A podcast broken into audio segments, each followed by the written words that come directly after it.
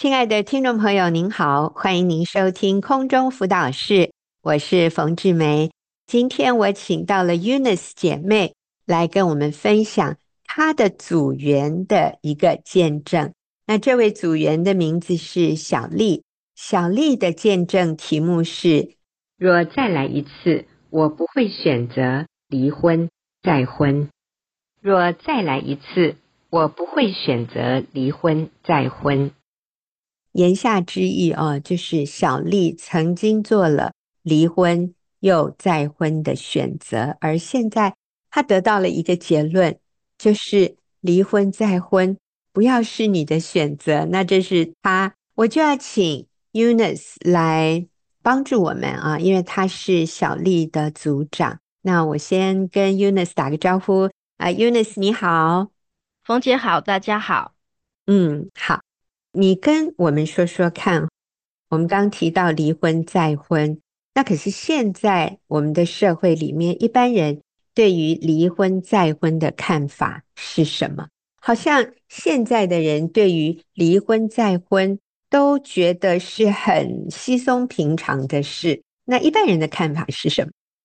啊、我发现现在离婚真的很容易，因为大家对婚姻的看法就是想要拥有幸福。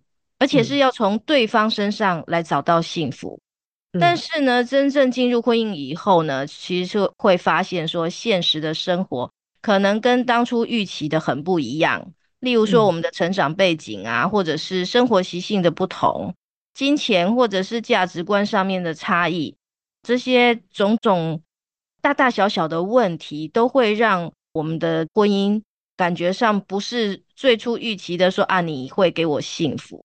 那当两个人走到一个没有办法舍己、不愿意付出代价来学习经营婚姻的时候，很快就会走向孤立，耶，甚至就会认为说，哎，我是不是下一段婚姻会比较好？我是不是找下一个人来跟我生活在一起会比较顺利一点？嗯，或者有的人说我应该可以找到更好的，我不用留在这个婚姻里受你的气。我不用这么委屈，我要有一个新的开始，好像就是对于现况不满，那我们的做法就是把这个丢掉，就像东西用旧了，不好用了，我们就把它丢掉，然后我们想要换一个新的，有这样的一种，好像对婚姻已经不再是这么重视。那 Eunice，我要问问你，小丽来到你的小组有多久？大概有六年了。嗯，好的。那你就跟我们说说看，他的背景故事，或者为什么他今天会得到这样的一个结论，就是若再来一次，我不会选择离婚再婚。是，好，小丽哈，因为她跟前夫一起创业，但是呢，当初他们的结合好像是认为说，哦，因为他们做直销，在一起之后呢，事业会更壮大了。所以他们就是在这个关系里面，呃，好像各取所需这样，所以他们就结婚了。几年以后，他们的事业的确达到了高峰。那因为钱赚了很多嘛，所以他们就转投资。结果转投资以后呢，却是失利收场。虽然当初他们赚了很多钱，但是最后都没有留住。所以呢，他们的夫妻关系就越来越僵，最后打算要离婚。但是却因为财务的关系无法切割，所以又拖了好几年。他说拖了八年。那那个时候呢，他的女儿已经七岁了，他的儿子是中班。那个时候他离婚了。那因为他不会带小孩，也不会做家务，所以平时呢，孩子就是跟着爸爸住，周末的时候才会去小丽家跟他一起住。这样，那小丽哈，他就说，他说哈，我以为。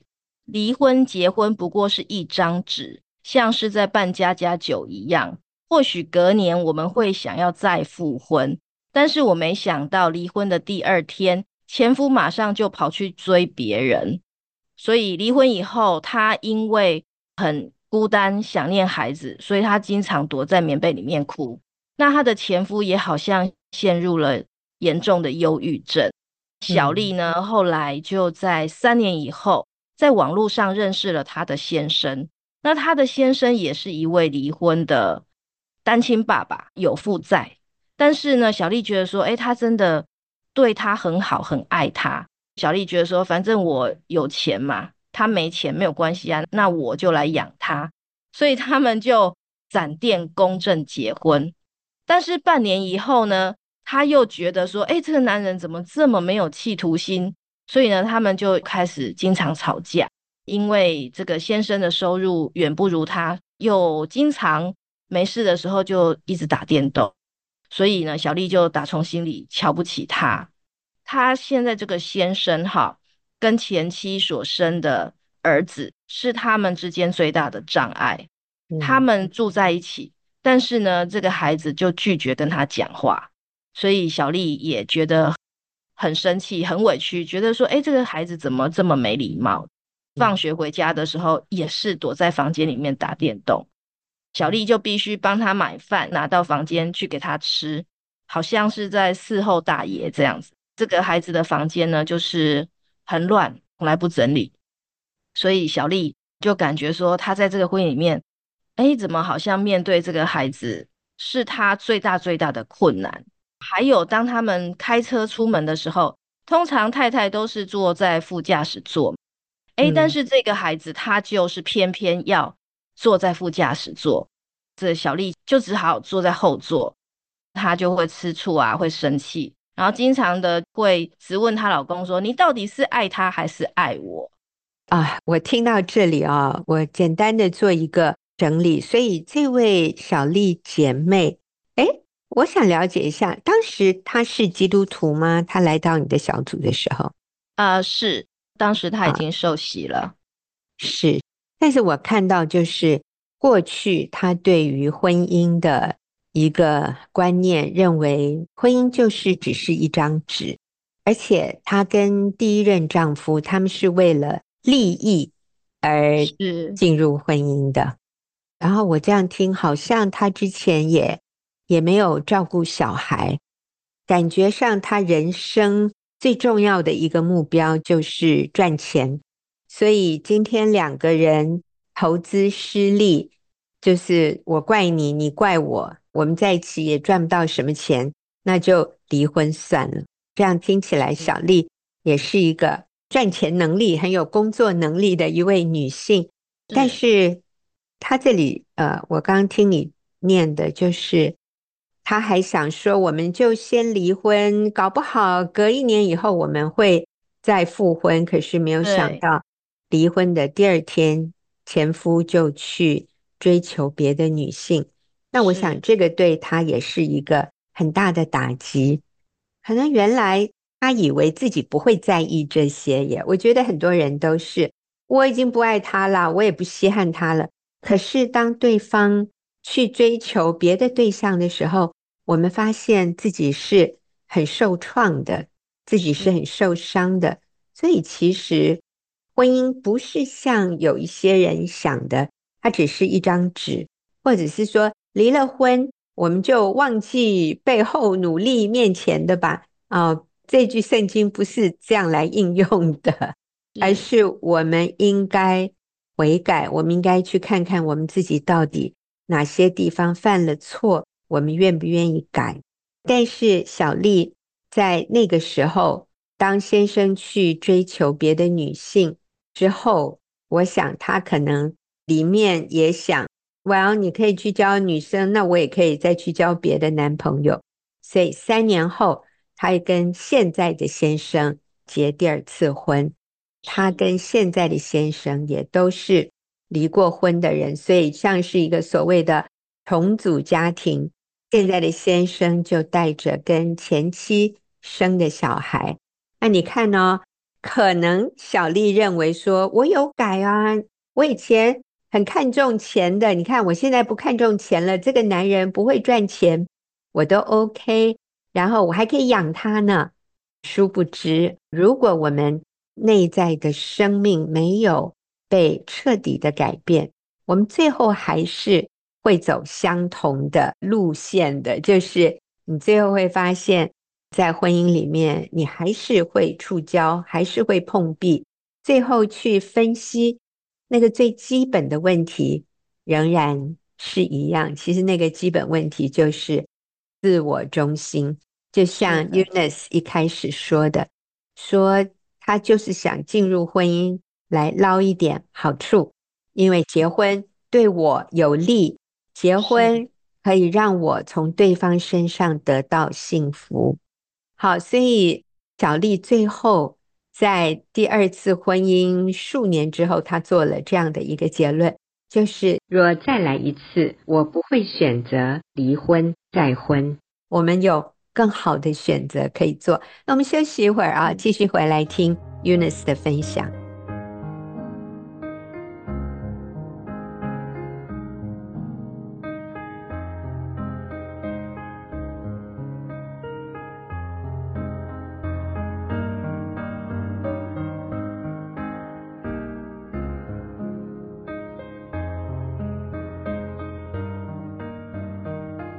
那我现在要问 Eunice 组长一个问题，就是小丽在第二次婚姻里面也是非常不快乐的情况下，在这样的时候，她来到你的小组，她来到你的小组之后，她的观念、想法，甚至她内在的生命有了哪些改变？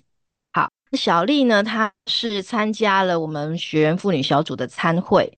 那个时候是讲婚姻的专题，会后他就问了我一个问题，他说：“那我能不能跟现在的老公离婚，然后再回去跟前夫复婚呢？”因为他后来发现，其实他前夫很爱他，然后也很负责任，好像跟他才是原本的那一对这样。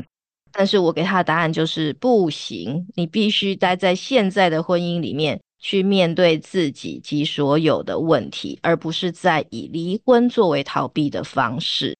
嗯，那小丽后来她也很谦卑，就在小组里面学习。她自己也讲说，后来她才知道婚约原来是这么的神圣，是跟神之间的约定。神对婚姻的心意是一男一女，一夫一妻，一生一世，至死不离。这一回，她就知道说，她不能够再离婚了。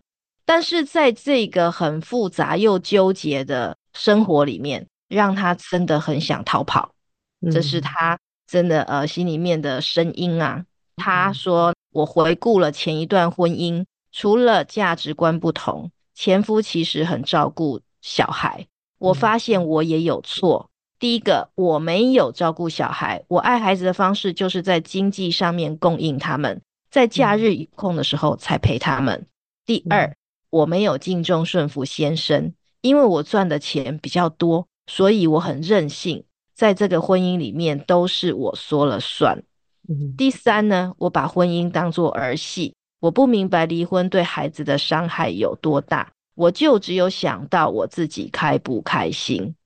我在这里，我想我也顺便一提，很多工作能力很强的女性，或者我要说。很会赚钱的女性，我在这里我特别提醒一下：当我们能力强、赚的钱多，我们容易骄傲。小丽这里说，她发现自己很任性，任性里面她的意思就是什么事情都我说了算。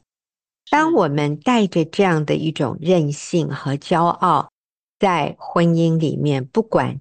你的先生是任何特质的男人，其实都是很难让这个男人很难消受的，因为上帝造男人是要他做一家之主，要他做头。可是当一个女人在婚姻里面觉得自己比先生更厉害，比先生更强，我们没有认定先生一家之主的那个位分，我们想做头带来的一个。必然的结果就是，这个男人在我们面前，他就退缩，他就变得自卑，他就很容易被外面其他的女人吸引过去，这就变成一个恶性循环，就是你就更看不起他，你就更没有办法尊敬、仰慕、顺服他，那两个人就绝对是相行渐远。这个男人在你面前抬不起头来。你在他面前也低不下头。最后呢，我们没有办法去扮演上帝起初造男人、造女人，上帝赋予的角色，就是男人做头、做领导，然后女人是愿意跟随、愿意敬重顺服。在这样的一个关系里，男人非常不快乐，男人觉得很窝囊。那女人呢？女人就很没有安全感，女人就非常容易情绪化，因为因为它里面的一些基本的需要好像没有被满足，就是那个被疼爱、可以依靠男人，有一个肩膀可以靠一靠的这样的一种基本需要，她没有得到满足的时候，最后就是两败俱伤，关系进入一个恶性循环。所以小丽后来在小组里面，在圣经的真理里面，他看到自己的缺失。那我觉得这个时候，他也是很谦卑的，他谦卑下来了。嗯、是是，他那时候呢，他有讲了一句话，他说：“如果我知道婚姻的真理的时候，我想我就不会贸然的离婚了。”他后来呢，他也反省自己啊，他说。无论是哪一段婚姻，我都有相同的问题，就是我无法敬重顺服我先生，我以自己的工作能力为傲，轻看先生。嗯、我也重新思考，我是否应该要暂停工作，好好做一个妻子与母亲。既然必须留在这个婚姻里，那么我就必须要改变自己。嗯、所以小丽后来她就停下她的工作，她目前呢就是单纯的家庭主妇。哇，这个也是一个很重大的决定，是是，是，所以他对于过去的这些关系，他有没有做一些什么样的弥补呢？哦，有，他真的很谦卑，他接受小组的建议，他一一的去为他过去所做错的事情来道歉。那首先呢，嗯、我要念他对他老公的道歉信。好，嗯，那。他说呢，老公晚安。有些话一直想要对你说，真的很对不起你。曾经用嫌弃你的话语来羞辱你，说你赚的钱这么少，都是我赚钱养你，真的很伤了你的心跟你的尊严。我真的很自私，很自以为是，都不知道要检讨自己。总是等到你跟我道歉，嗯、我才觉得我赢了。真的对不起你。请你原谅我的骄傲，原谅我的自私。圣经的教导是：丈夫是头，妻子是身体，是帮助者。你是我的权柄，我会努力活像耶稣的样式。那她的老公呢，就给她一个开心的贴图。那几天，先生的心情特别的好，嗯、对她也特别的温柔。嗯、那她也就更找机会来赞美先生了。嗯，是我在他的见证里面哈。我看到她也分享说，说有一次我们有口角，我对先生说：“我赚钱养家，诶，你有需要用这种口气对我讲话吗？”嗯、然后老公面色凝重，安静不再说话。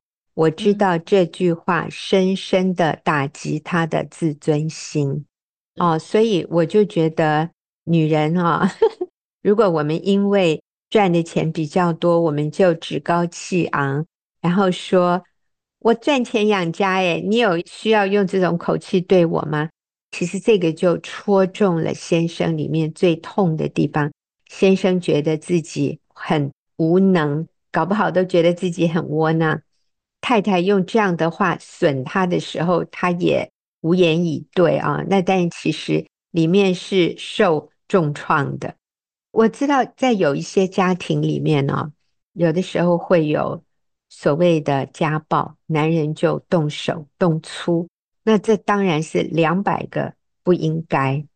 但是如果我们还原现场，在这个男人动手动粗之前，女人是不是说了一些让这个男人实在是太没有尊严？让这个男人觉得深深被羞辱的一些话呢？啊，我们说肢体暴力绝对不对，但是言语暴力有的时候好像就没有那么严重。但是我真的要说，言语上对对方的羞辱，还有这种攻击、轻蔑、否定，这些话有的时候留在一个人心里面的那个伤害，甚至可能是一辈子的，是很难磨灭的。所以，我真的也提醒姐妹们，我们身为女性的，我们一定要能够约束自己的舌头。不能在我们生气发怒的时候，我们就口无遮拦或者口不择言，不经过过滤，不经过消化，我们就想到什么就冒出来。可是真的是一人出口，驷马难追哦。有的时候我们话语上所造成的伤害，这个男人哦，痛到他没有办法说耶，他里面觉得好羞辱。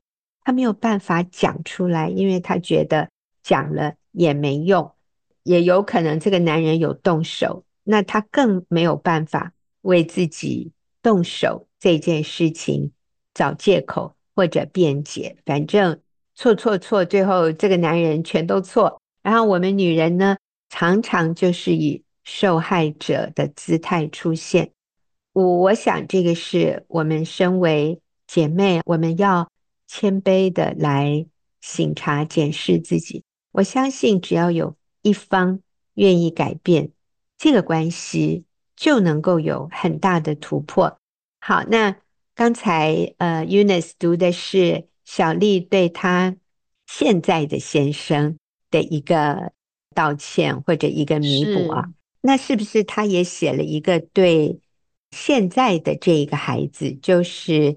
现在的丈夫跟前妻生的那个孩子，小丽也做了一些道歉。对，小丽也写了一段话给先生的儿子啊，我来念。嗯，她说：“阿姨有一些话想跟你说，阿姨想要跟你道歉。阿姨还没有信主的时候，不晓得婚姻的真理。阿姨很任性的结束了第一段婚姻，认识你爸爸后，又仓促的决定结婚。”以至于你的爸爸没有办法跟你的妈妈复合，在你心中的家庭缺少了妈妈的陪伴，你真的受苦了。现在阿姨跟爸爸已经结婚了，阿姨也信主了。你在暑假的时候也信主了。我要求主带领我们一起往前走，活在耶稣的爱里。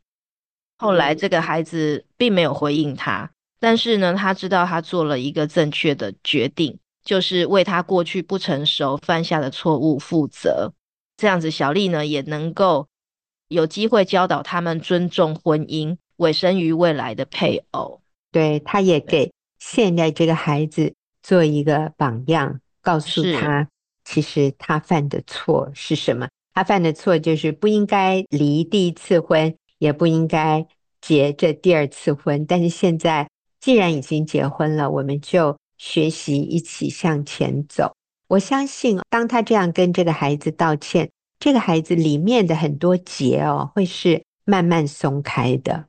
好，我们休息一会儿，我们等一下再来看小丽还做了哪些弥补，就是对于前夫还有前夫的孩子。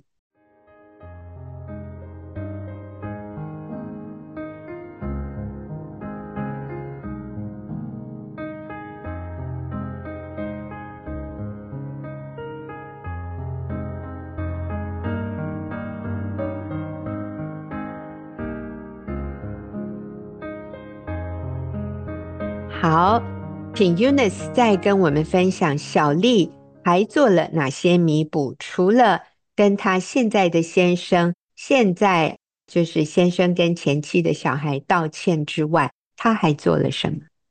好的，小丽呢，她真的很谦卑，她呢也写了一段话给她的小孩，她自己的两个孩子。好，嗯，她说：“妈妈有些话想跟你说，妈妈真的很对不起你跟弟弟。”妈妈以前太任性，不晓得婚姻的真理。当时只因为跟你爸爸的价值观不同，在你们小的时候就选择离婚，害你们受苦，也没有妈咪陪伴你们长大。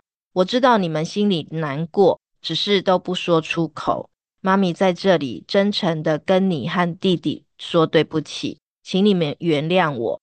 我会尽我最大的努力来爱你们，弥补你们。让你们感受到妈妈对你们的爱，希望得到你们的原谅。那他的女儿很有趣，就回应他说：“有人需要送医吗？”哇，呃，意思就是太惊讶了哈，妈，你是不是生病了？怎么会讲这种话？改变太大了。感谢主，我也看到小丽的见证里面，她说她跟女儿现在几乎每天都通电话，可是儿子比较冷漠，他想要跟儿子恢复关系，还小心翼翼的征求儿子的同意，专程。来北部陪儿子去会考，儿子似乎也收到小丽对儿子的关心，现在会主动的跟他说话，变得开朗许多。所以我想，可能有一些听众，你也是二婚，你也发现，哇，你过去其实也有一些错误，你也需要负一些责任。那我想，按你现在所能做的去做。来做一些弥补，为你需要道歉的去道歉，能够再多付出关怀的就付出关怀。我真的认为这些事情比赚钱更重要。我也很佩服小丽哦，她赚钱能力这么好的，但是她愿意辞掉工作，先专心的来修复家庭关系，修复过去所亏欠的。来做弥补，我觉得好棒啊！那想请 Eunice 再跟我们分享一下，她对于前夫有没有做什么样的道歉与弥补？哦，是的，他说，因为我对婚姻的真理越来越清楚，我更明白在第一段婚姻里面所犯的一些错误，我也认为应该跟我的前夫诚恳的道歉，所以我就打了一通电话跟他道歉。我跟他说，很对不起你，过去我任性、骄傲，专注在我的事业上，忽略了你跟小孩，又不明白婚约的重要性，以至于我同意离婚这件事情，对你和孩子造成的伤害，真的对不起你，请你原谅我。我以为前夫会像以前一样回答我说，本来就是你的错啊，然后就指责我，想不到他的回答是，过去就让它过去吧。这时，我的心感受到心里十分的平静安稳，放下了一块大石头。嗯，所以他说，如果他不明白婚姻是跟神的约定的话，他仍然就是会认为说，哎，婚姻就是一张纸啊，想要离就离，想要结就结。对，嗯，或者甚至。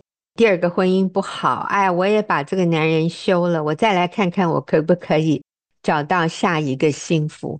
我想，当我们不明白真理的时候，我们就用自己的想法想要来追求幸福与快乐。但是，当我们偏离真理的时候，其实是没有真实踏实的幸福可言的啊。我最后就想请 Eunice 跟我们说说看。你觉得一个再婚的人他会面对哪些困难？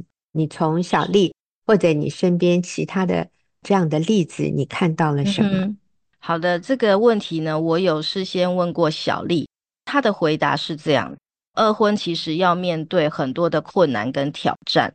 第一个就是接纳跟包容先生或者是太太，就是前任所生的孩子。很困难的原因是因为这个孩子不容易接受现任的先生或太太，这个太太或先生也会很难打从心里去爱前任的孩子。嗯，这个部分呢，通常是二婚很大的一个挑战。那接下来就是夫妻的财务合一，也是一个很大的挑战，因为对方的孩子金钱上的需求。不见得能够达到共识，甚至有很多时候会感到很不公平。那我记得上次小丽有说过一件事，她说呢，她跟她的两个孩子约定，她自己的孩子约定说，当他们上大学的时候呢，那小丽就会送他们两样东西，一样就是机车，一样就是笔电，作为他们上大学的礼物。所以当姐姐上大学的时候呢，姐姐就得到这两样礼物。那后来弟弟也上大学，嗯、同样呢，小丽也送他这两样礼物。那先生的孩子呢，也上大学，先生就问小丽说：“嗯、是否也可以一视同仁，送先生的小孩这两样礼物？”嗯嗯，其实送这个礼物就是他们的财务很难去合一。小丽心里面其实是很不舒服，她会觉得说：“我是跟我的孩子约定啊，不是跟你的孩子约定啊。”但是先生就觉得说：“嗯、那既然既然你的孩子都有，我的孩子是不是也可以有？”好，虽然心里很不舒服，但是小丽还是送了。再来就是，呃，小丽说，每次过年回家过年的时候，小孩都要回两边父母的家。嗯，好，那个心情跟日期都很挑战，很难去磨合。还有一点就是，如果将来孩子要结婚的时候，请客婚宴是不是也是一个问题？对，这个是小丽她预想到可能也是会有问题。再来，最重要的一点就是说，因为他们的再婚导致了很多矛盾的人际关系，所以。他说：“他的孩子都说他们不想结婚。嗯，现在的人也真的都不一定要结婚呢，因为有很多人在大学时代离开家，就跟男女朋友住在一起。嗯，也许是想要省钱，或者是就是彼此不需要负责任，所以他们就保持着就是对婚姻是轻看的态度，不用负责，只要同居就好。所以这个不看重婚姻的后果就是。”可能就是不婚啊，或者是即使结婚了以后相处不快乐，很容易去离婚。那离婚也很容易啊，嗯、只要去户政办一办、写一写就好啦。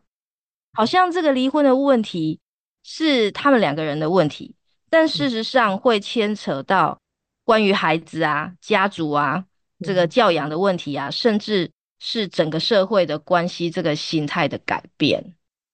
所以，当一个社会里面，那个家这个最小的单位是破碎的、不坚固的，就人与人之间的连结是这么样的脆弱，都以利为前提，以感觉为基础，就是我感觉好，那可以；可是我感觉不好，那我就是可以结束这个关系。就变成人与人之间的关系好薄弱、好脆弱，就不再有。不再有信任，就不会有深入的了解、包容，那就是一个非常没有安全感的一个社会。所以，这个社会里面的每一个人都没有安全感，都没有办法信任别人。你说，连我最爱的配偶，甚至爱人，好了，如果你你不结婚，我最爱的爱人，跟我最亲密的人，我无法信任。我对他没有安全感，我们对任何人可能有安全感吗？或者我看到每一个人，我都觉得他将来会伤害我。哇，由这样的个人所组成的一个群体、一个社会，其实是非常脆弱的。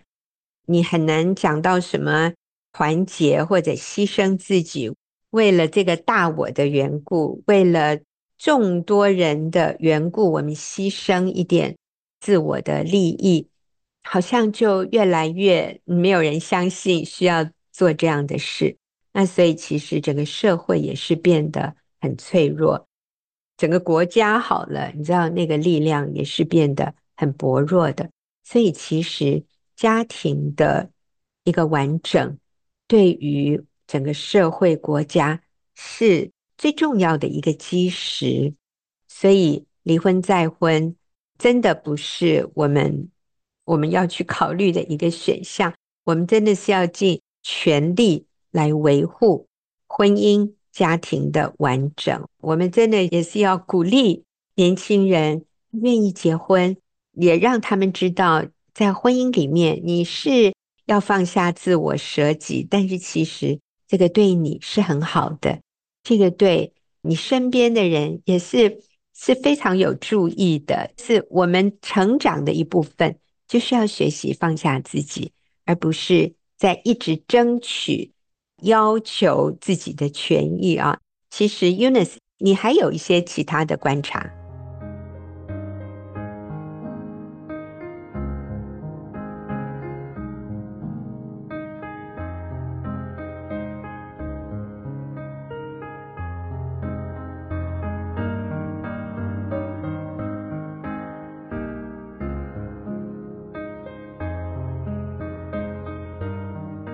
嗯，是的，我认识一群小朋友，都是国小阶段的孩子。他们呢，就有一天，他们就聚在一起聊天。好，那有一个小孩，呃，叫做小明啊，哈，他就说了，他说：“哇，我好羡慕小军哦。”那其他小朋友就起哄啊，说：“为什么？为什么？”那这个小明就说了：“因为他有两个爸爸呀，而且这两个爸爸都好有钱哦。”那这个时候，我听到我我真的觉得很替他们担忧。这个小朋友的价值观就是这样互相影响，好像觉得说只要有钱就好。诶，爸爸越多越好，诶，真的听了会让人觉得说这个怎么办呢？那我所了解的这个小军哈，就是妈妈离婚，就带着他跟另外一个男人同居。那为什么是同居不结婚呢？是因为小军的父亲。说，如果小军在十八岁以前妈妈改嫁，那么爸爸就不再支付小军的生活费。嗯，可是呢，这个小军的妈妈又跟现任的同居男友生了一个小弟弟。哦，对，那小军的妈妈平常是在上班，假日的时候呢，啊，假日的时候也很忙，有很多的事物，有很多的杂事要忙。平时小军就是外公外婆在带，重点是小军就是一个很没有安全感的小孩。你看着他的时候，他眼神不敢看你，眼神闪烁。然后，但是呢，他又很想引起别人的注意，所以呢，他就捣蛋过动。然后他面对比较温和的老师的时候，他就会捣蛋；面对比较有原则的老师的时候，他就会毕恭毕敬。这个环境就是说，他这样子生活的状态哈，让他学会了。耍赖跟讨好，感觉上就是没有真诚，没有真心。其实我们看了，真的都觉得很不忍心。这都是因为他的家庭环境所造成的。嗯，但是你看，你说那个小明啊，他反而说：“哦，我好羡慕小军，因为他两个爸爸都很有钱。”是的，所以好像好像我们这个社会价值观就是以。有钱为所谓幸福快乐的一个根据或者是标准，这个也是很扭曲的价值观。是，对。那小丽也是一样，她其实最大的困扰就是她先生的小孩，因为呢，这个先生的小孩总是在跟她争夺先生的爱。嗯，有一次呢，就是他们的车子爆胎，那个来救援的吊车。就是后面是吊车嘛，那前面这个除了司机的座位以外，另外还有两个位置，所以呢，理所当然就是先生跟先生的儿子坐在上面。那但是呢，小丽呢就坐在那个爆胎的他们原本的车子里面，然后就被吊在后面，这样摇摇晃晃的。那当他在分享的时候，我们觉得很好笑，看起来好像很滑稽，但是其实小丽的心里真的是五味杂陈。嗯。他必须要天天面对这样的状况。其实神给我们的关系是很单纯的，就是他希望我们就是一夫一妻，至死不离，嗯，让我们可以享受非常单纯的夫妻关系、亲子关系。但是，一旦我们违背圣经，自作聪明啊，离婚又再婚，就会让我们的关系不再单纯，然后我们就会承担比别人更多的压力、更多的困难。嗯，所以小丽在最后好像她也给大家一个提醒，你要不要跟我们分享？好的，小丽呢，她最后她就说呢，因为我对婚姻的真理呢越来越清楚，如果她不清楚的话，可能会再离婚。她说呢，将来如果我遇到离婚的人，一定要劝他快快回去跟原配复婚。因为下一个男人不会更好，不是再结一次婚，我们就是必须要在第一段的婚姻里面就学习改变自己，学习耶稣的样式，顺服神的旨意，这样才是最美好的祝福。是，所以如果今天你是在婚姻里，我们就不要想用离婚来解决问题，我们学习改变自己。那如果已经离婚的，我们就赶快回去复婚。我们要谦卑认错，然后真的是要低姿态的请求对方再给我们一次机会。你说哇，这样很受羞辱诶，但是我想，我们学习谦卑，这是一件对的，是一件好的事，对我们自己也很好，对我们的生命也是一个拓展。如果对方已经再婚了，就是你已经离婚，对方已经再婚了，那其实圣经给我们的一个选择就是，你可以守素安常，就不要再婚了，也不要再交异性朋友。我们就选择过一个单纯圣洁的生活。最后，如果你现在是在第二个、第三个婚姻里，就像小丽现在这样，那你就好好的持守现在这一个婚姻，因为它就是一夫一妻，一生一世，至死不离。虽然这个婚姻可能有很多的不容易，很多的困难，但是我们留在婚姻里。也绝对比离婚啊，想要再撕裂这个关系是要来的更容易、更单纯、更好的。好，那今天非常谢谢 Eunice 啊，也谢谢，谢谢嗯，也谢谢小丽这么棒的见证，也谢谢听众朋友的收听，我们就下个礼拜再会。